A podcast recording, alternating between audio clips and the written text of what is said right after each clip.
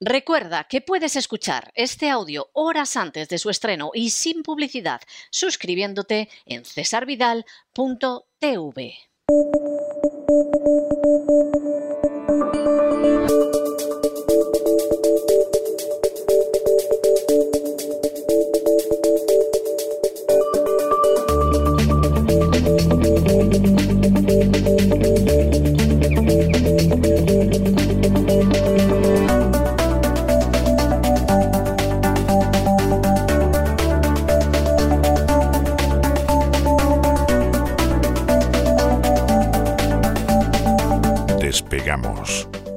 Lorenzo Ramírez. Corremos raudos y veloces hacia nuestro avión, atravesamos el umbral, nos tiramos en plancha sobre los asientos, nos abrochamos los cinturones, despegamos y nos vamos elevando por los aires hasta alcanzar nuestra altura y nuestra velocidad de crucero. A mi lado, Lorenzo, Don Lorenzo otra vez con un casco de guerra, no me asuste usted. Ah, pero lleva, hoy lleva una estrellita roja. Eh, eso es. O eso sea, es. bueno, bueno, esto ya es, esto, esto ya es tremendo. Bueno, ya me explicará don Lorenzo. Espero que mañana venga usted con otra cosa. Yo que sé, Eh, un sombrero de hippie japa, algo así, no sé, algo más, más alegre, pues el otro es inquietante. Muy buenas noches. Muy buenas ¿Por noches, don César.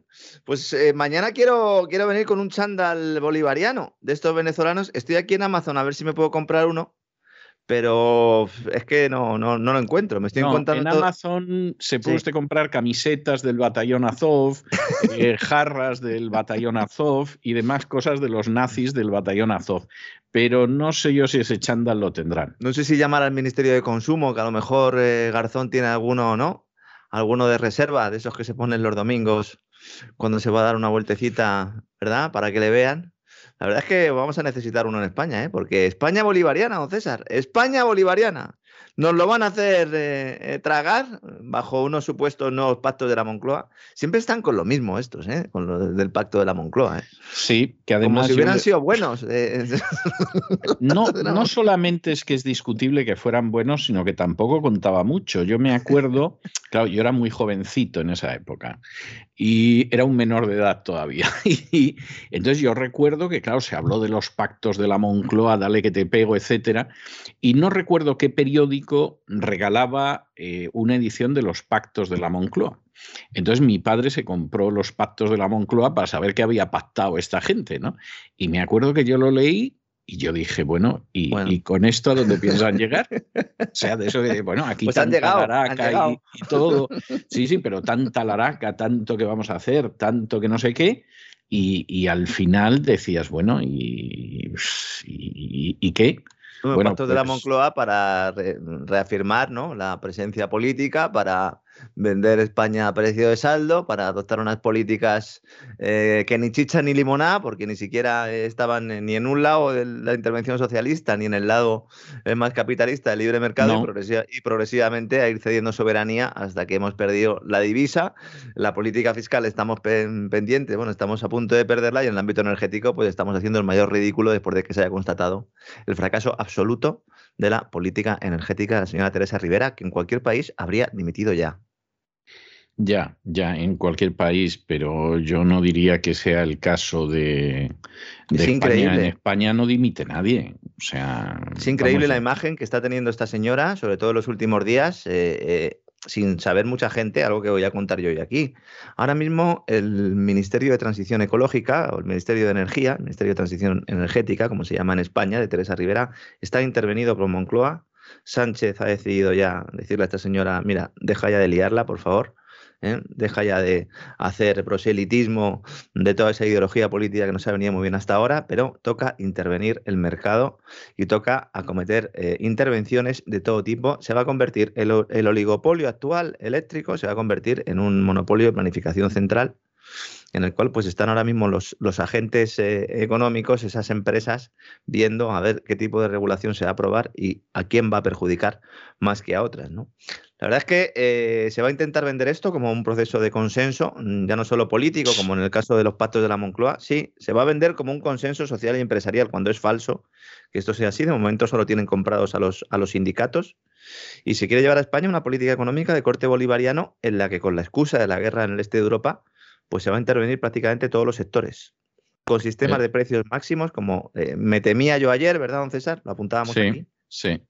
Y bueno, después de escuchar eh, ayer y ver al presidente del gobierno en la nueva cadena amiga, en, la sexta, y sobre todo después de haber hablado con algunos responsables eh, esta mañana, tanto del sector privado como del público, pues no queda ninguna duda que se van a aprobar regulaciones a la carta, se van a aprobar reformas de corte colectivista, eh, que, que, van a aumentar aún más las rigideces y los problemas estructurales de la economía española, y con la excusa del escudo social. Ya sabe usted, don César, lo social, el gasto social.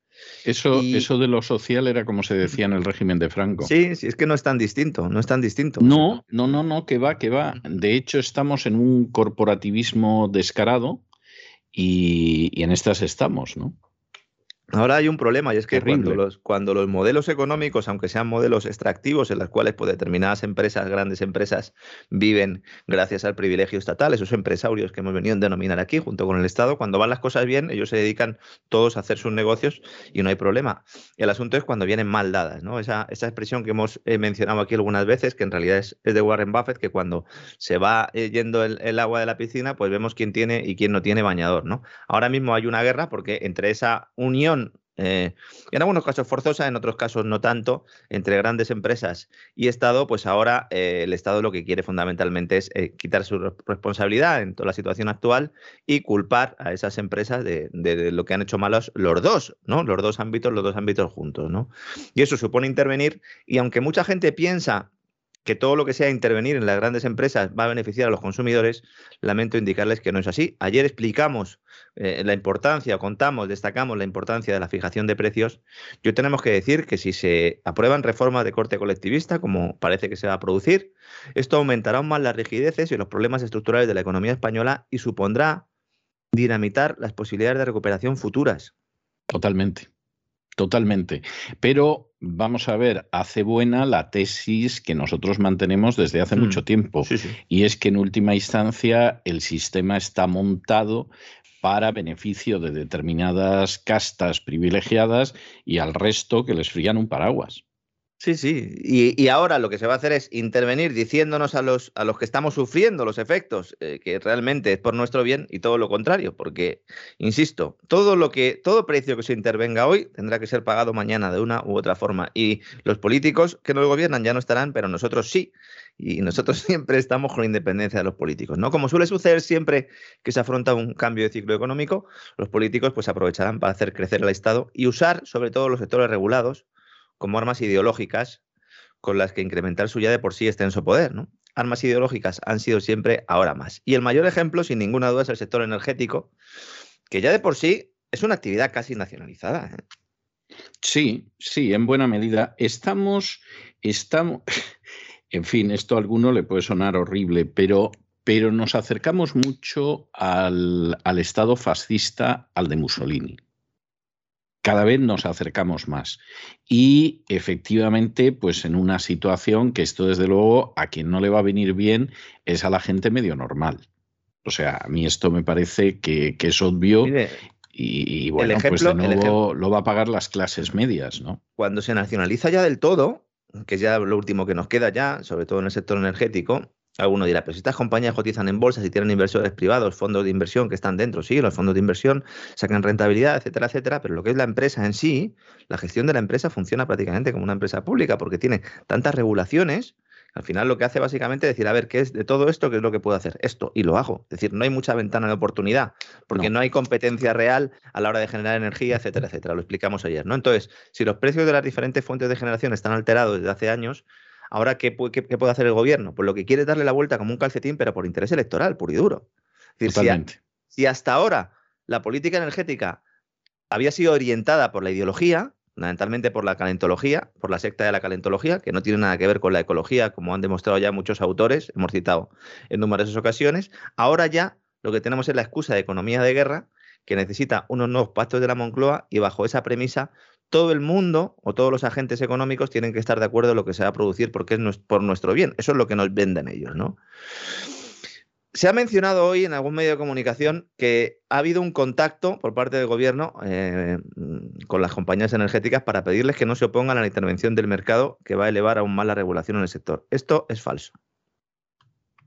Esto es falso y supongo. Con certeza es falso. Con certeza, con total certeza es falso. Y entiendo que este es un mensaje que quiere Moncloa que salga en determinados medios de comunicación y que por lo tanto, por eso sale. Es decir, un periodista cuando publica algo de esto son fuentes, y son fuentes eh, no oficiales, pero sí que salen del Palacio de la Moncloa. ¿no?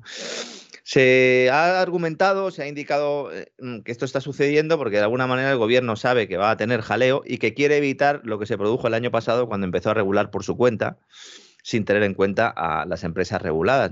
Hay que decir que en la anterior entrevista que dio Pedro Sánchez eh, ya pues hace casi un año, antes de aprobar todas las reformas energéticas en España, iba a intervenir el presidente para anunciar una serie de reformas y minutos antes, la ministra de Transición Ecológica, Teresa Rivera, llamó a los presidentes de las empresas y les dijo, ahora el presidente va a decir unas cosas que no os van a gustar.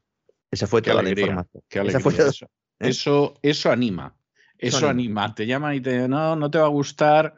Pues qué bien, qué alegría más grande me da usted. Los técnicos del Ministerio de Energía están que fuman en pipa porque, se, porque constatan, porque ellos son los que saben, ¿verdad? Constatan que todas las decisiones que se han tomado en política energética han sido decisiones ideológicas que, claro, han eh, generado tantos agujeros en los cimientos ¿no? de la política energética española que se ha quedado como un queso de gruyer y cuando ha venido el tema de la crisis del este de Europa y sobre todo ¿no?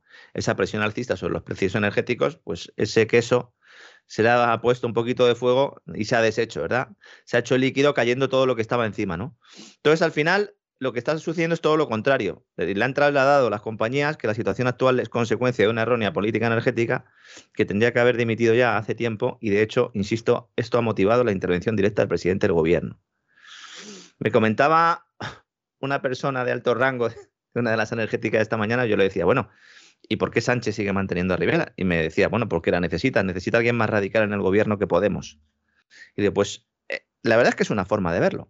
Es una forma de verlo, sí. Y exactamente por qué necesita alguien más radical que Podemos en el gobierno. Porque... Pues, pues, de alguna manera para justificar ¿no? esas políticas eh, de cara sobre todo a la Iglesia de la Calentología, esa Agenda 2030 y a esa Comisión Europea, que en medio de todo este fregado, la semana pasada sacó un nuevo documento en el cual pues eh, sigue insistiendo en el tema de la, de la calentología. ¿no? Aquí el asunto es que se espera que Rivera saque el gas del sistema de fijación de precios. Eso es lo que eh, se ha planteado, sin tocar los famosos derechos de emisión de CO2 con los cuales están forrando bancos y fondos de inversión, los sospechosos habituales de los que hemos hablado. Efectivamente, sí. Es lo único que no está sobre la mesa, ni en España ni en Bruselas, de eliminar. ¿Por qué se mantiene un sistema en el cual se está permitiendo que bancos y fondos de inversión compren unos derechos de emisión que van destinados a las empresas industriales entre otras eh, las que generan energía, pero las que realizan otro tipo de actividad industrial y también emiten CO2. Entonces, los bancos y los fondos los compran y luego, ¿qué hacen con ello? Pues se lo quedan. ¿Por qué? Porque saben que va a subir el precio. ¿Y por qué saben que va a subir el precio? Porque los gobiernos se lo están diciendo, le están diciendo, no, no, es que nosotros vamos a ir a un objetivo de ir progresivamente reduciendo las emisiones de CO2, con lo cual esos derechos de emisión valen cada día más. ¿Por qué los bancos y fondos de inversión pueden tenerlos? Pues evidentemente, porque son los sospechosos habituales y son los que se están forrando más en todo esto, ¿no? Se está hablando incluso en Bruselas de relajar las condiciones. Está, usted eh, trazando un panorama que yo no le voy a discutir, pues estoy además de acuerdo con él, pero la gente va a acabar comprando leña en, en, el leñero para poder calentarse, tal y como va la cosa. Aquí el asunto es que el suministro en España en comparación con otros países, España en cuestión de, garantía de suministro está mejor. ¿Por qué? Porque a nosotros el gas nos lo está vendiendo Argelia, nos lo sigue vendiendo Argelia. Y hay interés e intención porque nos lo vaya a seguir vendiendo Argelia. El problema va a ser el precio. En Europa hay dos problemas. Por un lado, el tema de la garantía de suministro, que ha provocado que el, programa, el nuevo programa Repower EU establezca eh, como prioridad que todos los días 1 de octubre de cada año las reservas estratégicas de gas eh, europeas estén al 90%, lo cual pues implica comprar gas natural licuado a Estados Unidos, eh, abrir nuevas vías, comprar más a otros países que no sean Rusia y hacer compras centralizadas de tal manera que el precio pues se pueda negociar algo, algo que llevaba pidiendo el gobierno español, pero insisto, Bruselas es solo para el ámbito de reservas estratégicas, no para el consumo diario como planteaba el gobierno español. Y además, existe el problema del precio, evidentemente, ¿no? En España solo es el problema del precio. Digo solo entre comillas. ¿Vamos a poder calentar nuestras casas? Sí. ¿Vamos a pagar más? Evidentemente. Y si no pagamos más porque se interviene el precio a corto plazo, que es lo que quiere hacer el gobierno para afrontar las elecciones con algo de garantías, pues lo pagaremos después. Es decir, cualquier intervención de precios no, eh, eso se acaba pagando. Eh, podrá ser antes o después, pero se acaba pagando. Por cierto, he contemplado que ya aparece en la prensa española la hipótesis que nosotros venimos manejando desde hace bastante tiempo, en el sentido de que se van a adelantar las elecciones. Eh, tiene todo el sentido. Y cuanto más se vaya empeorando la situación actual, sobre todo en, temas de suministros y de, y, de, y de, productos o de materias primas, ¿no? con ese alza que se está produciendo, la energía, y como venimos diciendo, todo esto impulsa la inflación, el gobierno tiene que convocar elecciones cuanto antes porque tiene que aprobar unos nuevos presupuestos en los que se reflejen en buena, en buena medida muchas de las cosas que venimos avanzando aquí y que se han ido pues eh, retrasando hasta que se produjeran esas elecciones. Estamos hablando de cosas tan, yo iba a decir grave, pero yo creo que sí. Eh, se estaba planteando dar primas a las centrales de gas, como las que se han estado dando a la energía eólica y la fotovoltaica. Bueno, pues nada, no nos privemos de diversiones parecidas, o sea, no... Es decir, después de años de demonizar la quema de gas, ahora vamos a tener que pagar para que los ciclos combinados produzcan energía. Claro, para que la produzcan a un coste más asequible. Dicen, no, es que se lo bajo en la factura, ya oiga, pero ¿y de, ¿y de dónde sale este dinero? Porque si sucede como en el de las renovables, una parte va a la factura, pero si lo saca usted de la factura, ¿a dónde irá? Los presupuestos generales del Estado, ¿no?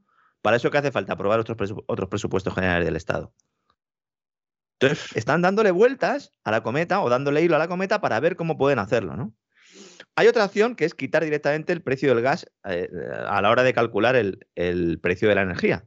Esto es otra opción que se está mm, planteando, ¿no? Alguno puede pensar, pues sí, es verdad, pues como es un sistema marginalista, como al final el precio de la energía más caro es el que determina el de todas las fuentes, pues entonces sacamos este y automáticamente el precio de la electricidad se reduce. Vamos a ver, esto la gente no lo sabe. Cuando empieza a casar oferta y demanda, cada productor empieza a ofrecer su energía, ¿no? Con independencia de, la fuente que, que, haya utilizado. Lo normal es que las las más baratas de generación, la solar y la eólica, pues sean las, primeros, las primeras en entrar al mercado porque ofrecen un precio del megavatio bajo. Progresivamente se va subiendo, luego llega la nuclear y finalmente llega el gas. Bueno, pues lo que han hecho empresas como Iberdrola, hidroeléctricas, que tienen sus, sus, eh, bueno, eh, sus embalses para generar la energía eléctrica con agua, lo que hacen es no ofrecer esa energía eléctrica hasta que justo se va a casar el, mercado oferta y demanda. Es decir, cuando ya el precio está altísimo y entonces ahí meten el agua. De tal manera que ahora mismo la fuente de energía más cara es el agua. Es el agua. El año agua, por cierto, eh, que tanto el Partido Socialista como el Partido Popular, eh, en el caso de España, ha ido vendiendo a multinacionales. Sí, sí, sí, sí, Y luego hubo mucha polémica con el, con el tema del almacenamiento y con el tema de si Iberdrola decían, bueno, es que están abriendo los embalses, eh, están vaciándolos. La energía hidroeléctrica ha marcado el precio del pool, el precio mayorista de electricidad, máximo, el precio, el máximo, que luego se aplica a todas las demás, es decir, ha sido la más cara en 66 de cada 100 horas del 2021. Es decir, el agua es lo más caro ahora mismo, pero por este sistema, ¿no? Claro, si tú sacas el gas del, proceso de fijación de precios, el que estaba haciendo esto ya no lo puede hacer. No. Por, por eso Iberdrola está que fuma en pipa. Porque es que los beneficios caídos del cielo son para los del agua. ¿Mm? Sí, sí, sí, sí, sí. Entonces, no, tiene la cosa más vuelta de hoja, ¿no? Entonces se va a intervenir. Todavía no sabemos cómo. Eh, la diferencia la pagará entre el precio de mercado y el precio intervenido, pues se pagará o bien en la factura o bien en los presupuestos. Cuidado también. Es que, claro, lo malo de hacer experimentos con gaseosa cuando uno no sabe es que la puede liar aún más. Si España interviene el precio del gas, ¿qué va a pasar con los buques de gas natural licuado eh, que vienen a España. Podrían irse a otros mercados si este gas se paga un precio menor intervenido. Y entonces a lo mejor sí que hay problema de suministro. Efectivamente, ha puesto usted absolutamente el dedo en la llaga. Es decir, el problema de todo esto es que, bueno, lo que hay dentro de España, digamos que, que, el gobierno tiene una cierta discrecionalidad y una cierta capacidad. Pero en el momento en el que sales de tu aldea y sales de tu pueblo y te tiene que venir de fuera, ¿qué vas a hacer? Es que cuando el gobierno ya intentó... No puede subvencionar, como pasaba en la época de Franco, ¿no? Uh -huh. que, que, de pronto el pan claro. estaba subvencionado, las patatas estaban subvencionadas, la gasolina... Sí, ya, ya, pero en aquel entonces ni España tenía la deuda salvaje que tiene ahora, ni tenía el déficit que tiene ahora. O sea, era una economía, primero, que lo que se subvencionaba era muy poco, el tamaño del Estado era casi ridículo con el, comparado con el de ahora, el gasto público, ni le cuento y hombre, podía subvencionar el precio del pan o del aceite o cosas de ese tipo, ¿no?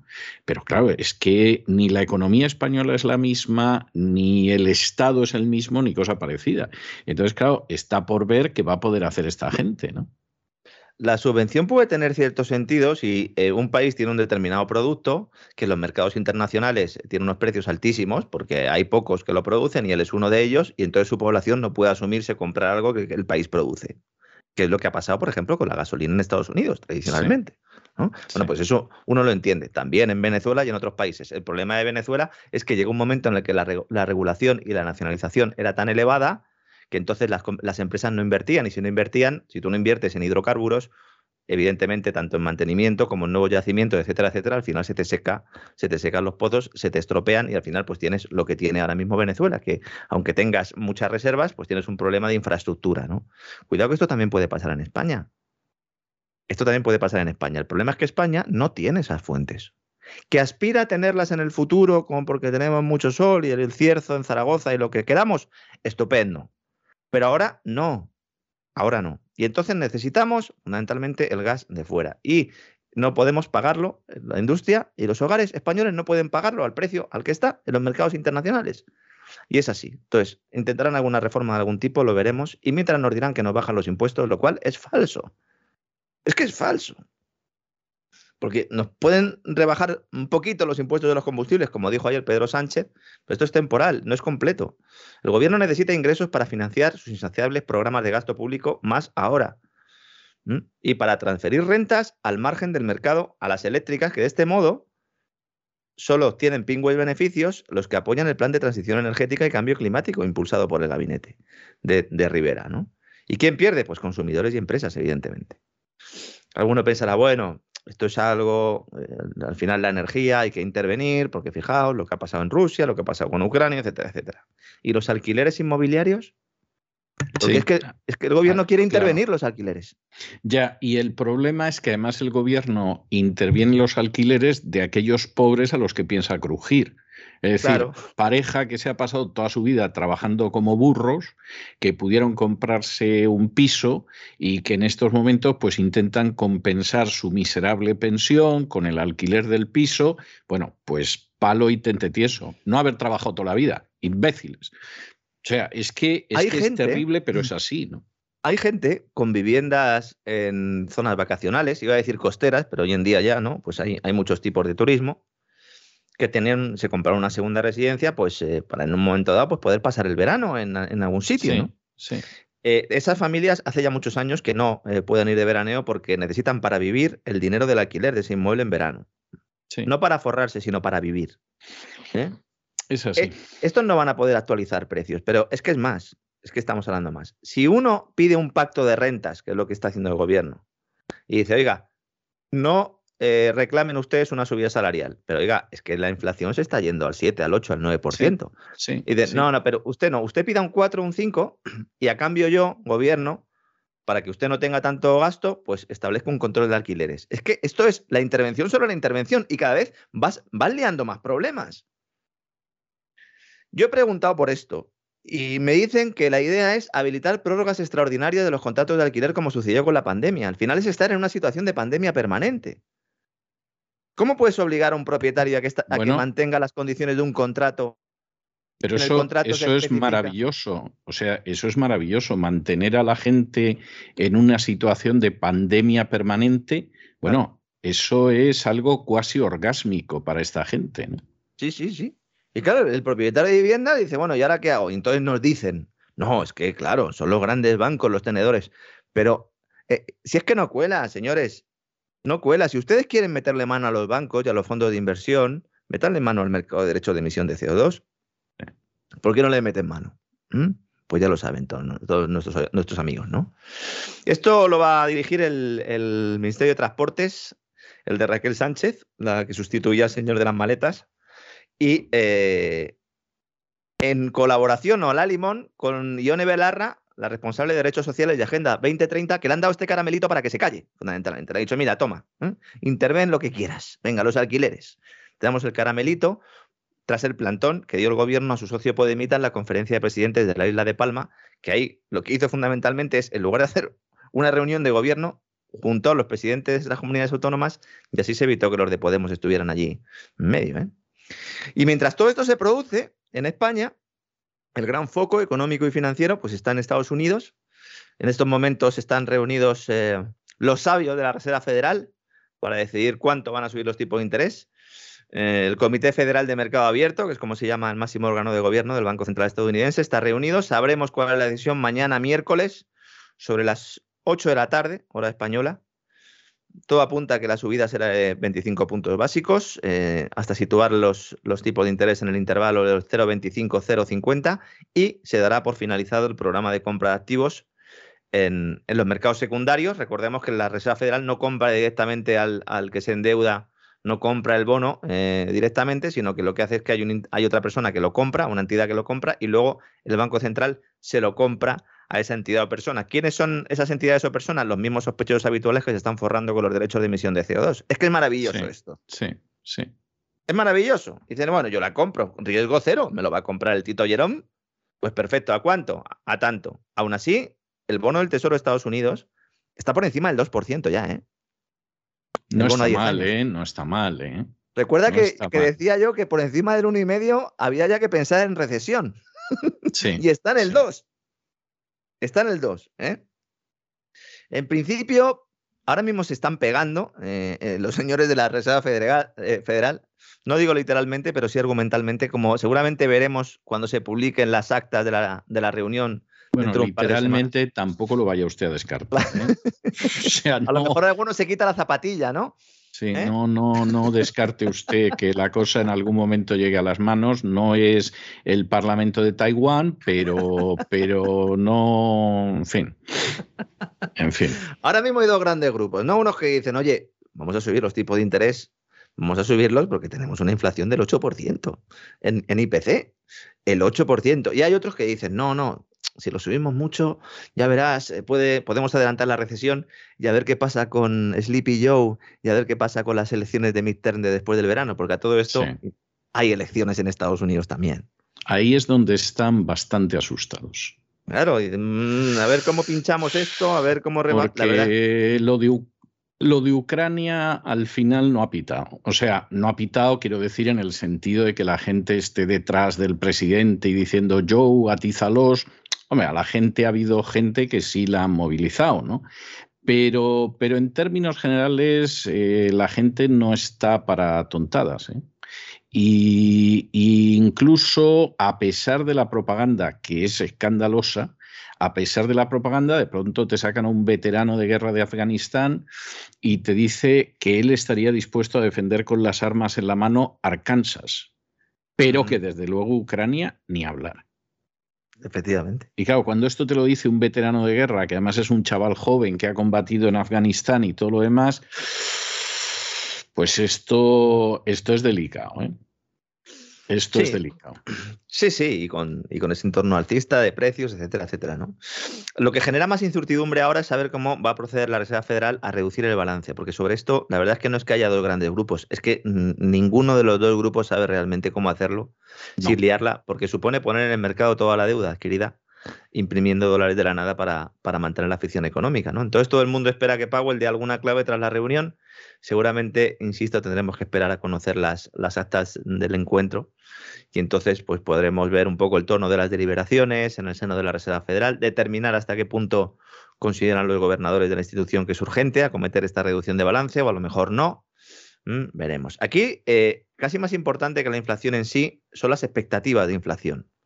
Porque las presiones sobre los precios eh, que, se produjeron, pues entre otras razones, ¿no? Por esa interrupción de la cadena de suministro mundial, también por la política monetaria, como hemos contado aquí, no van a desaparecer ante una subida de tipos.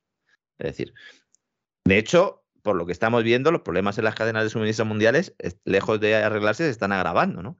Entonces, por lo tanto, por ahora, el objetivo principal de los bancos centrales al subir tipos no es tanto controlar la inflación, sino controlar las expectativas de inflación. Es decir, la sensación que tengan los agentes económicos de que esa inflación se va a contener. Estamos hablando de confianza, de fe pura y dura. Sí. Sí, ¿Mm? sí, sí, sí, sí, sí.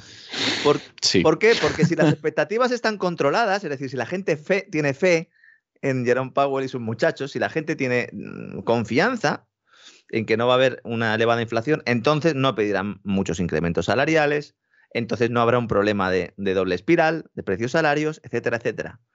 Pero claro, esto es muy difícil porque estamos ya en un contexto en el que ya la inflación está a un 8%, está al 8%. Entonces, si uno intenta anclar las expectativas de inflación subiendo poco los tipos de interés, pues esto podría ser interpretado como que la Reserva Federal no se toma suficientemente en serio su función de lucha contra la inflación y entonces las expectativas de inflación suben. Y sin embargo, unos tipos demasiado altos pues podrían afectar a las condiciones de, financieras, de financiación de la, propia, economía. Así que lío hay seguro. Tomen la decisión que tomen. En el Banco de Inglaterra también sube puntos de interés, sube los tipos de interés. El jueves, prácticamente seguro, un cuarto de punto. Ellos ya van por el 0,75% porque empezaron antes. Y en Europa, pues ya dijo el Banco Central Europeo la pasada semana que en el tercer trimestre de este año se pone fin al programa de compra de deuda y que después subirá los tipos de interés de referencia lo cual pues ya está impulsando, ya está golpeando en, el coste de financiación de países como España, eh, cuyo bono a 10 años pues está experimentando una importante subida de rentabilidad. En el caso de la deuda de Estados Unidos, esa, esa subida de rentabilidad se ha detenido en los últimos días porque como es un valor refugio, el, bono del Tesoro de Estados Unidos, pues al final, por la relación inversa calidad-precio, ha bajado esa rentabilidad, pero claro, evidentemente la deuda española no es un valor refugio de nada, eh, todo lo contrario. No, todo lo contrario. En estos momentos, todo lo contrario. Todo lo contrario. Y bueno, también la noticia está en China. Eh, la verdad es que la, bolsa de China ha tenido dos eh, sesiones para olvidar. el tema de los posibles confinamientos. Digo posibles porque no son confinamientos totales, como se están diciendo en algunos medios de comunicación. En principio se ha activado el teletrabajo y a las personas no se les deja salir de casa sin una razón justificada. Eh, una razón justificada pueden ser muchas cosas, entre otras ir a trabajar, con lo cual esos confinamientos son relativos, pero sí se está reactivando el temor a, un frenazo económico y a la caída de demanda de materias primas. Claro, como China es el mayor comprador de materias primas, en cuanto se plantea cualquier alteración ¿no? en, su, en su economía, en su evolución económica, pues eso también afecta a las materias primas. Y esto pues, ha provocado, curiosamente, una contracción de los precios del petróleo. ¿no? Eh, estamos hablando de que el Brent, la referencia en Europa, está rondando los 100 dólares cuando hace muy poco tiempo estaba casi cerca de los 130, ¿verdad? Y luego el West Texas, la referencia en Estados Unidos, pues está también en, los 98 dólares, también en el entorno de los, de los 100 dólares, ¿no? Claro, aquí los especuladores amigos, los mismos que compran los derechos de emisión y los mismos que están echando una mano al Estado, pues se han forrado aquí en el mercado de derivados, ¿no? Con los hidrocarburos y ahora, pues que están deshaciendo posiciones, ya han conseguido la rentabilidad esperada, volverán a comprar ahora que ha bajado. Pues como siempre decimos, eh, muchas trampas tienen los mercados, ¿no? Ahora mismo lo que hay es eh, una búsqueda de refugio, el mercado de deuda, como decía. Y bueno, hay que tener una cosa clara con el petróleo.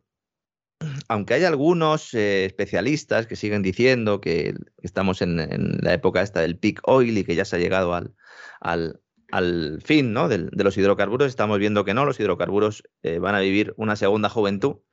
Pero hay que tener muy claro que la oferta mm, es insuficiente, es decir, ni siquiera perdonando las sanciones a Venezuela y a Libia y a Irán, se podría alcanzar a cubrir la demanda de petróleo de Occidente ante un eventual bloqueo del crudo que produce Rusia.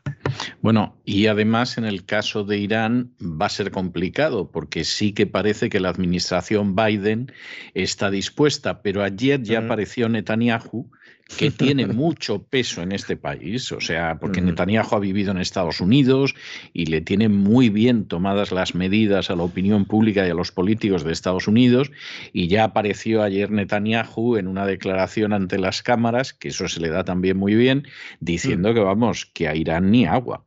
Netanyahu entre pitos y flautas lleva ahí también más tiempo que la puerta, ¿verdad?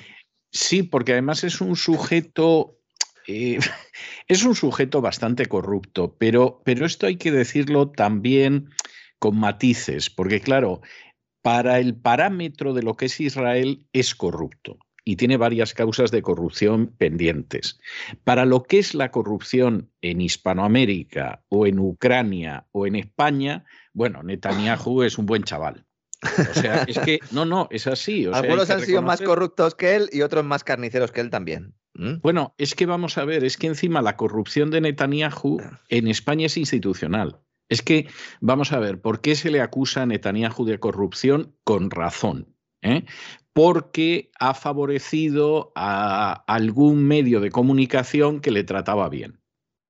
Claro, tú esto lo ves desde la perspectiva española y dices, pues, pues si la inmensa mayoría de los políticos que pueden poner publicidad en los medios eh, tuvieran que ir a la cárcel en España, es que iban a tener que sacar a los políticos de las tumbas, porque es que no iba a quedar casi nadie.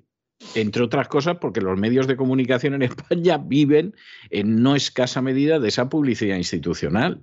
Entonces, vamos a ver, desde los baremos de lo que es la corrupción en Israel, que son muy exigentes, y además no los critico, creo que son muy fundamentadamente exigentes, incluso en algún momento te puede dar la sensación de que son hasta excesivos. Y eh, con esos baremos, efectivamente, Netanyahu es un sujeto corrupto que debería acabar en prisión y ya veremos dónde acaba. Pero claro, si esos baremos se aplicaran en España en México, en la Argentina, en fin, en, en el ámbito hispano, es que no iban a quedar casi políticos que tuvieran acceso al presupuesto. O sea, se lo digo a usted sinceramente, ¿no?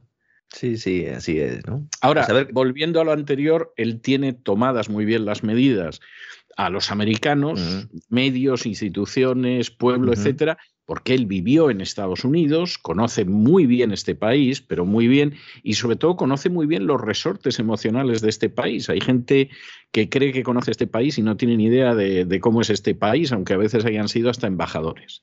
Y sin embargo, en el caso de Netanyahu, él es una persona que conoce muy bien este país y sabe mover muy bien los resortes de este país. Esto te puede parecer una manipulación, pero hay que reconocer que exige un esfuerzo y un talento y un trabajo que no se toma muchísima gente o que no tiene mucha gente. Y ya ayer apareció diciendo que esto de hablar con Irán, que, que se ha creído Biden. Bueno, es que están, están, es que están a tiros también Irán y Israel, aunque, aunque se diga poco, ¿no? Pero, pero claro. no cabe la menor duda. De hecho, Irán ha, acusado, Irán ha acusado a Israel de un intento de sabotaje de planta nuclear. Eh, y seguramente será cierto, pero en el, punto al que vamos, el punto al que vamos, pues es que evidentemente en medio de, esa situación, sí, aquí le pues, compramos el eh, petróleo. Yo lo veo muy difícil que al mm. final Biden eh, pueda avanzar mucho en relación con Irán, precisamente por eso. Luego Israel mantiene de siempre muy buenas relaciones con Rusia, como las ha mantenido con la Unión Soviética. O sea, yo no me voy a, cansar de recordar esto, porque ha habido varios de los generales del primer Israel, del Israel de las primeras décadas, que no es que vieran bien a la Unión Soviética, es que eran simpatizantes de Stalin, eran convencidos stalinistas. Luego, por supuesto, el Estado de Israel estaba por delante de cualquier otra consideración, pero era gente que agradecía muchísimo a Stalin el papel decisivo que tuvo en el establecimiento del Estado de Israel. Hay que tener en cuenta que cuando se vota la, partición, el plan de partición que crea el Estado de Israel, la Unión Soviética no votó como un país, votó como varias repúblicas y lógicamente todas las repúblicas votaron a favor, con lo cual son las que determinan al final la aprobación del Estado de Israel. Y tuvo un gran respaldo de Stalin, porque sabía que los dirigentes eran Y de los señores del escudo rojo. También. Y entonces, claro, es así. Y entonces, eh, eso muchísimos lo saben y lo aprecian y, y, por supuesto, para ellos está antes Israel. Es decir, la historia de Occidente, los Estados Unidos, hombre, pues eso tiene importancia. Pero, pero, evidentemente los intereses del Estado de Israel están antes y eso me parece que es totalmente lógico y legítimo. Y además Estados Unidos claro, ahora parece que, de toda la vida ha sido enorme su cercanía al Estado de Israel, pero Estados Unidos hay eh, aventuras exteriores de Israel, por llamarlas de una manera suave, como fue la invasión del Sinaí en el año 56, que no las quiso respaldar. Es decir, que le parecía que, que, eso no se podía tolerar. La opinión pública y la política aquí en Estados Unidos cambia sobre todo a partir de la Guerra de los Seis Días del año 67. Y antes de eso mantiene una política bastante realista, yo diría que bastante ecuánime en relación con Israel. Pero Netanyahu eso lo conoce muy bien y inmediatamente ha dicho, oiga, no se me acerque usted a los iraníes que, le sublevo al personal. Y de esa manera, además, beneficia a Arabia Saudí, porque claro, si tú no permites que Irán vuelva a bombear crudo, porque claro, el acuerdo nuclear es un paso para, a cambio, eh, permitirle a Irán bombear más crudo, lo cual pues presionaría la baja sobre los precios, algo a lo que Arabia Saudí se opone también. Entonces, de esta manera, pues Israel eh, estaría también con los intereses alineados de Arabia Saudí, que últimamente pues eh, parece que mm, son más amigos que, que nunca. Y de forma accesoria, también beneficiaría a Rusia, que es el otro país que con Arabia Saudí dirige la OPEP Plus, ¿no? El cártel petrolero. ¿eh? Extraños compañeros de cama que cuando uno sabe la historia, pues ve que, no son tan extraños, ¿no? Evidentemente, si se elimina el crudo de Rusia de los mercados internacionales, eh, por lo menos en Occidente, insisto, hay una oferta insuficiente. De acuerdo con la Administración de Energía de Estados Unidos, Rusia ahora mismo es el mayor productor mundial, estaríamos hablando de más de 10 millones de barriles diarios. Voy a redondear un poco. Eh, prácticamente el 11% del mercado global. Los chinos, evidentemente, estarían felices de recibir esos combustibles. De hecho, los están recibiendo ahora mismo y con descuento, porque China produce 5 millones pero necesita, eh, diarios, pero necesita 15. Entonces, evidentemente, mm, mm. entonces se cambiará la dirección del flujo de esas exportaciones eh, de Rusia a China. Para eso hace falta una infraestructura que hoy no está. Por eso llevo defendiendo los últimos días que estamos en un periodo un poco de transición, de impasse, porque una vez que esas infraestructuras estén hechas, ya sí que el tablero de ajedrez cambia eh, eh, por completo. ¿no? El que está peor, evidentemente, es Europa, especialmente Alemania, eh, que si cierra la válvula de las importaciones rusas de hidrocarburos, está muerta, básicamente muerta. En el futuro no sé si con las plantas regasificadoras y la apuesta renovable y si hacen nucleares, que está por ver, a ver si hacen nucleares, pues podrán solucionarlo, pero ahora no. Claro, Existe la posibilidad de aumentar la producción nacional europea a lo largo del año, como Noruega, Reino Unido y Países Bajos, estamos hablando de gas, ¿no? Ellos podrían tirar. En el Mar del Norte hay yacimiento de gas en fase de crecimiento, que también habría ahora que darles un poco de vidilla. Los Países Bajos también podrían aumentar su límite de producción en el yacimiento de Groningen, pero esto implica enterrar a la secta de la calentología. Y no hay ningún interés por parte de la Comisión Europea de hacerlo.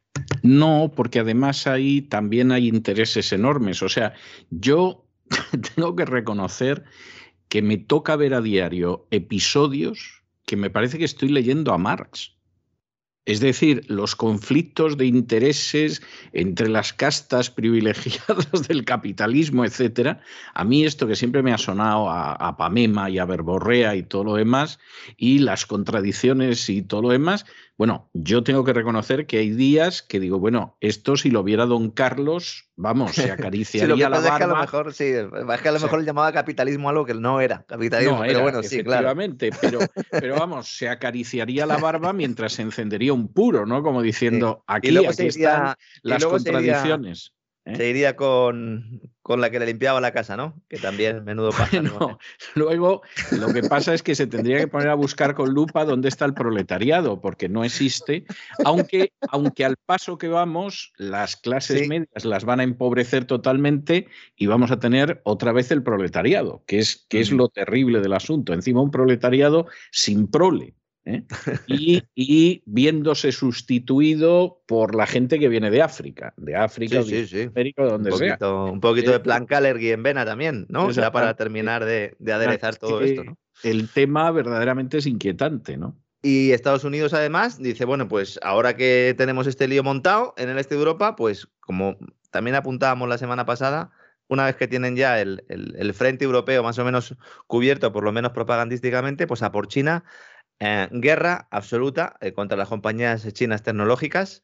Si la secretaria de Comercio de Estados Unidos decía hace unos días en New York Times que iban a tomar medidas devastadoras, dijo ella, contra las compañías chinas que desafiaran las sanciones a Rusia, pues eh, han decidido sacar una cosa que se llama del cajón, se llama regla de producto directo extranjero, que es para toda Rusia. Esto es lo que se aplicó en su momento para Huawei como parte de los controles de exportación para bloquear el acceso a Rusia a productos de alta tecnología, como los famosos semiconductores, los chips. Y esto supone que las compañías chinas tendrán que tener una licencia por parte de Estados Unidos para los artículos tecnológicos que utilicen tecnología estadounidense antes de enviarlos a Rusia, lo cual pues evidentemente afectaría al negocio porque muchas de ellas utilizan para sus dispositivos chips y software de Estados Unidos.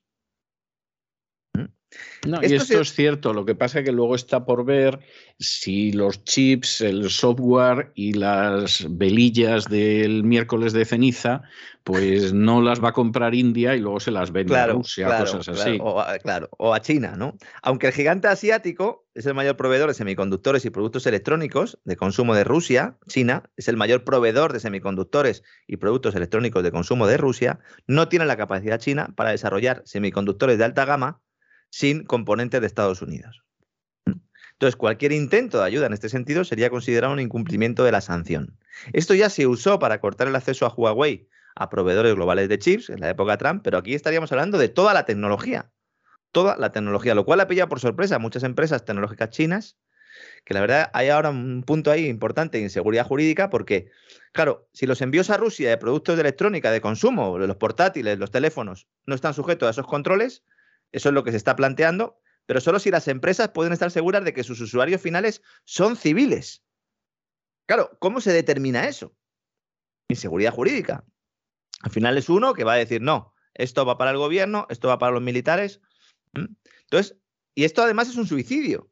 Es un arma de doble filo, porque una restricción de este tipo, como la que plantea el gobierno estadounidense, puede tener un efecto rebote, porque es un sector muy interrelacionado no, es, que, es que el gran problema aquí es el efecto rebote. O sea, eso para mí es el gran problema, que aquí se está jugando con una alegría tremenda en el sentido de que, bueno, los vamos a poner totalmente contra la pared, se van a enterar, vale, sí, pero luego el efecto rebote aquí no lo piensa nadie. O desde luego, los que lo piensan, de momento se les oye poco. Claro, el efecto rebote puede ser de campeonato.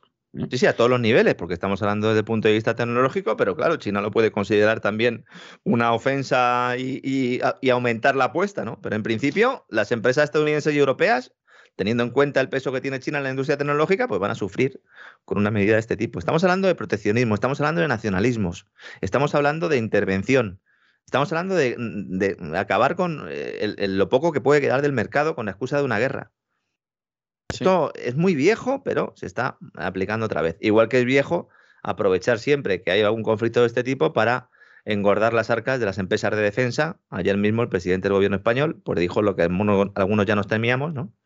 Que, bueno, pues más dinero de nuestros impuestos va a ir a gasto militar, se va a disparar el gasto militar. Además, es tremendo, o sea, se va a disparar el gasto militar porque hay una guerra en Ucrania, hmm. pero con Marruecos sopapeándonos cada lunes y cada martes, hmm no era necesario aumentar el gasto militar. No solo eso, es que eh, ese gasto militar no va a ir a la comida de los soldados, ni a su vestimenta, ni siquiera a sus equipos, que son ya muy antiguos. De hecho, buena parte de esos equipos antiguos se los hemos colocado a, Ucrania. Eso también a ver si alguna vez se investiga cómo le hemos colocado a Ucrania precio de oro material que era lamentable. Bueno, bueno, es que esta, esta es otra canción. Es que Ucrania para mucha gente está siendo un gran negocio. Sí, sí, sí. sí, luego, luego, claro, es verdad, se, se, te van a plantar una cantidad de ilegales, aparte de los 100.000 ilegales ucranianos que ya ha legalizado Pedro Sánchez, en España va a ser la locura en los próximos meses. Pero bueno, como esa gente en última instancia no, no es gente que le importe al presidente del gobierno, no se van a acercar por su urbanización ni nada por el estilo, pues están encantados de la vida. Pero ni al gobierno ni a la Casa Real. No, olvidemos, no, no, a la Casa Real no olvidemos que la Casa Real estaba dispuesta a entregar Ceuta y Melilla a Marruecos eh, sin ningún problema. ¿Mm? Sí, no, pensaba cuando ha dicho usted lo de la Casa Real, pensaba que iba a hablarme de las fotos de Leticia de campesina ucraniana, que ya, ya de verdad, o sea, eh, yo he sido republicano toda la vida guardando mucho respeto a, la Casa Real en el sentido de pensar que, bueno, que aunque yo soy republicano desde los seis o siete años de edad, pues eh, sin embargo habían rendido un gran servicio a España, ¿no? Bueno, le puedo decir que hace años que no puedo ser más republicano de lo que soy. De todas maneras, la princesa Leticia cada día tiene más pinta. No, la reina, perdón. La reina, Sí, sí, bueno, ya. Es que como nosotros la conocimos de princesa, es que la conocimos de, bueno, yo la conocí de antes de princesa. Presentando el telediario. Exactamente. Entonces, claro, es que la hemos conocido, en fin. Eh, cuando era mochilera, cuando era mochilera en México. Cuando era mochilera. Yo no la conocí de mochilera en México, pero la conocí al poco de llegar cuando era. Bien cuando era una reportera dicharachera que iba con la cámara de, Canal Plus a todas partes, ¿no? Pero, pero, sí. estaba, ¿no? También, ¿no? Estuvo primero en el Canal Plus, y luego pasó a Televisión Española con una promoción, yo creo que primero a Telemadrid. Sí. Y, luego a Televisión Española, sí. Pero bueno, no, en aquella época no creo yo que se hubiera vestido. Y al final ha acabado de actriz. Acabó trabajando de actriz.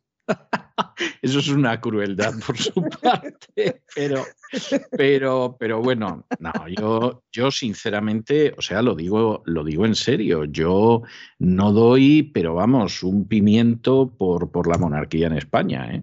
Y, creo que además eh, lo mismo me lleva una sorpresa y el rey es un personaje que defiende la monarquía y a los españoles a capa y espada, pero yo la 2030, claro. La Agenda 2030 de momento es lo que más defiende últimamente, pero yo creo que el rey, como vengan maldadas, los españoles se pueden ir olvidando de, de cualquier cosa. ¿eh? O sea, lamento decirlo, me gustaría decir, hombre, pues el rey, vamos, va a ser, pero como dicen que Zelensky no lo es, pero, pero efectivamente lo va a ser, etcétera. Pero yo sinceramente no lo creo, lo siento, no, no confío en absoluto en una reacción de ese tipo. Igual, igual que esa reacción, yo eh, sí la hubiera creído en el padre, es decir, o por lo menos algo más. Desde luego, en el caso del rey actual, no le veo yo en plan de Agustín ¿eh? El padre era el que quería entregar Ceuta, y Melilla a su pero, pero, es que el padre, con tal de sentarse en el trono, estaba dispuesto a todo. Y cuando digo a Juanito, Juanito. Juanito, cuando digo a todo, quiero decir a todo. ¿eh? O sea, no, no nos vamos a engañar porque es así. Lo que pasa que, bueno, que hay cosas que, que luego se han ido sabiendo y en su día no nos las dijeron. Vamos a ver, mire, cuando la historia de la Marcha Verde, porque yo entonces era, era muy jovencito y, recuerdo todo esto muy bien porque son estos episodios que se te quedan, ¿no? Entonces, cuando la historia de la Marcha Verde yo tenía 17 años ¿eh? y lo recuerdo perfectamente. Y recuerdo cuando el rey se planta en el Sáhara y la portada de ABC con el rey saludando a la bandera y mi padre, que todavía creía en el rey, los últimos años de su vida no puedo reproducir lo que decía del rey, pero, pero en aquel entonces era un fan de, del rey, todavía príncipe, pues efectivamente le ha ido al Sáhara, este se enfrenta con Marruecos, qué bien puestos los tiene Juan Carlos. Bueno, pues ahora sabemos que Juan Carlos estaba dispuesto a ceder Ceuta, Melilla, o del Sáhara, por supuesto, y si le hubieran pedido un enclave autonómico en Granada, había dicho que sí, porque él lo que quería era llegar al trono como fue. Punto pelota. Y, el resto, pues tenía una importancia muy relativa. Al final el dinero, este dinero del mayor gasto en defensa, insisto, no va a ir a, esos soldados que seguirán pagándose la comida de su bolsillo, etcétera, etcétera, ni, ni va a servir para potenciar la defensa española, sino que va a servir fundamentalmente para darle dinero a grandes contratistas. En buena medida va a ser un dinero que se va a entregar el Estado a sí mismo, porque no olvidemos que Indra, que es una de las compañías principales ¿no? de este sector, está participada mayoritariamente por el Estado. De hecho, la SEPI, la Sociedad Estatal de Participaciones Industriales eh, del Gobierno, pues eh, básicamente lo que hizo hace dos, tres semanas fue aumentar esa participación con la idea de que Indra sea una de las dos, tres, cuatro compañías que sean la referencia en esos Estados Unidos de Europa y que sea uno de los contratistas de defensa fundamentales y para ellos va a ser el dinero para ellos, para empresas como Everest del señor Serra, también otro, otro ilustre globalista, ¿verdad?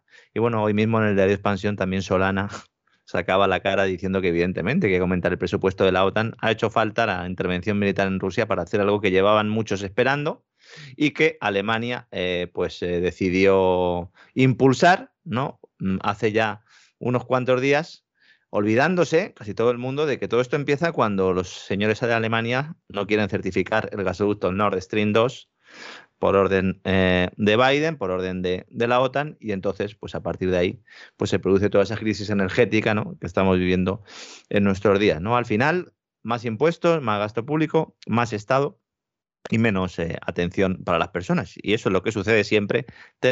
hay muchos que dicen, bueno, es una visión pesimista. No, es lo que ha sucedido siempre a lo largo de la historia. ¿no? Luego ya el mercado se abre camino. Lo que es fundamental es tener en cuenta que todos los corsés que le pongamos a las economías eh, para salir de, esta crisis energética, fundamentalmente energética, eh, van a ser eh, unos corsés que luego no nos van a permitir salir corriendo cuando las cosas empiecen a ir bien y crecer. Y entonces nos quedaremos atrás y nos volveremos a preguntar que por qué crecemos menos que nuestros socios, nos volveremos a preguntar por qué tenemos un paro tan alto y en general pues todos los países que hayan apostado más por una fórmula socialista pues sufrirán más, que es lo que ha ocurrido siempre a lo largo de la historia. Entonces. No, no, no cabe la menor duda y en fin, eh, esperan, eh, nos esperan tiempos complicados. Lo que pasa es que siempre nos quedará el despegamos y el fin de semana y el fin de semana el gran reseteo. Y como diría don Isaac Jiménez y con lo difícil que ha sido la semana no se pierda usted camino del sur.